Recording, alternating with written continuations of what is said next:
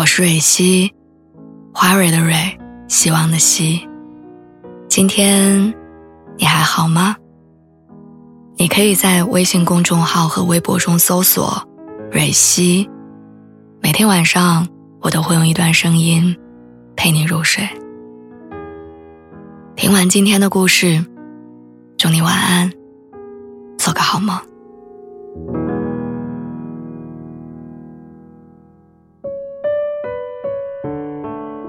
前段时间，我坐车路过高中，恍然看见了一张熟悉的脸从车窗外闪过。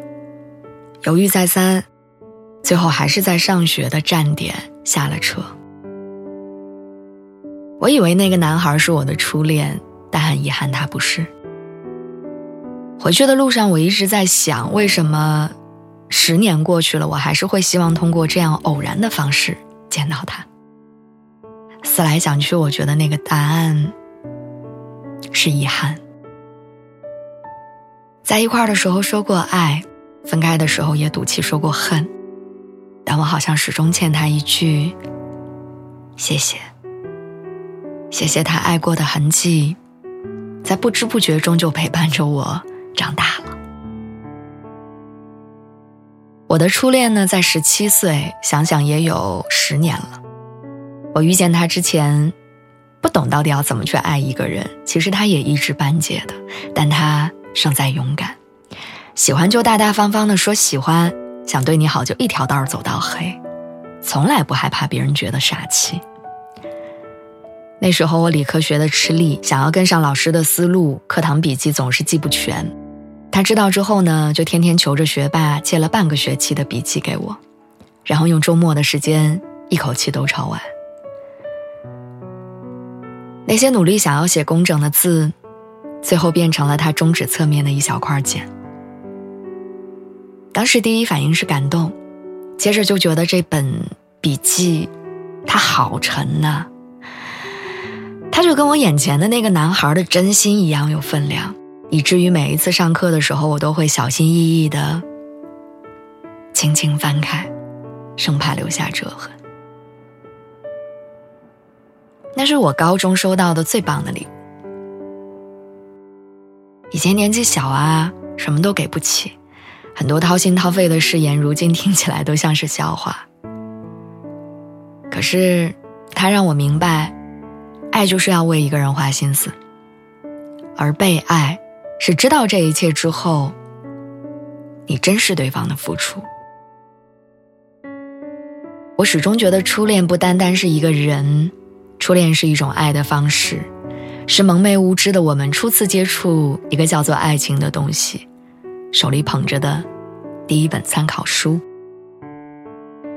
那本书里写着：“喜欢就让他快乐啊。”于是他把自行车擦得光亮，载着我一路追着落日，跑到堤坝上去看夕阳。那本书里还写着说你要在乎对方的感受，所以他从来不会觉得我的敏感是无理取闹，他只担心我受了欺负不肯说。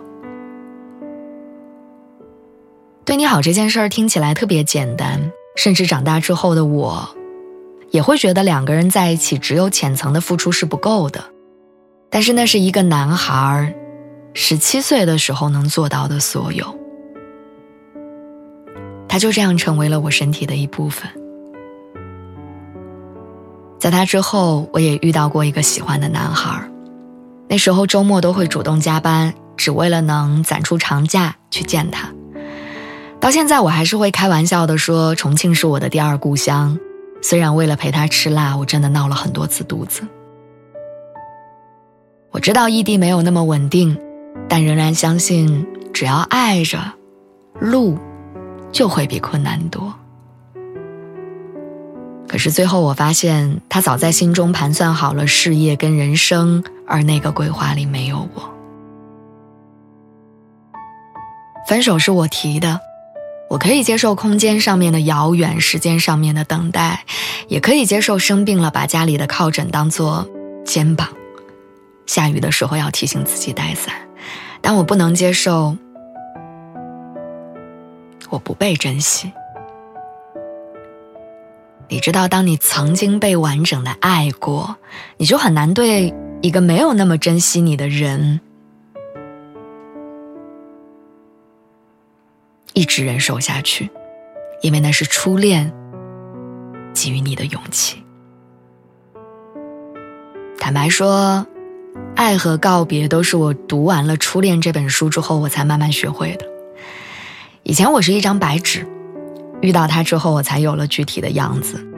我渴望着爱情不能触及的底线，都是从十七岁开始，在我的认知里面一点点成型的。所以我永远都相信，初恋是爱情不可替代的底稿。无论这张底稿的颜色它是亮的还是暗的，我们都曾经以它为基础，然后逐渐校准着看待爱情的尺度。这就是为什么时隔了那么多年，我还是想要跟他说声谢谢。我见过人心了，好的，坏的，我也在爱里摔过了，但是每一次支撑我从那里站起来的那种自信，都是因为小时候有一个男孩他倾尽所有的给了我最好的。我有一个朋友曾经问我：“你会拿初恋当做模板去谈恋爱吗？”我当时笃定的告诉他不会，爱的本质是成长。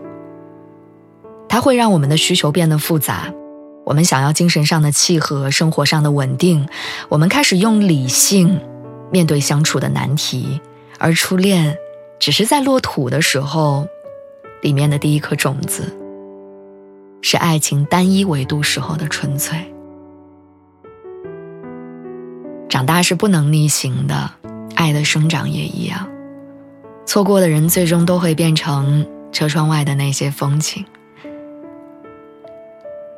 和一句可能你这辈子都没有办法再说出口的谢谢，和一个你永远也许都不会再见到的面孔。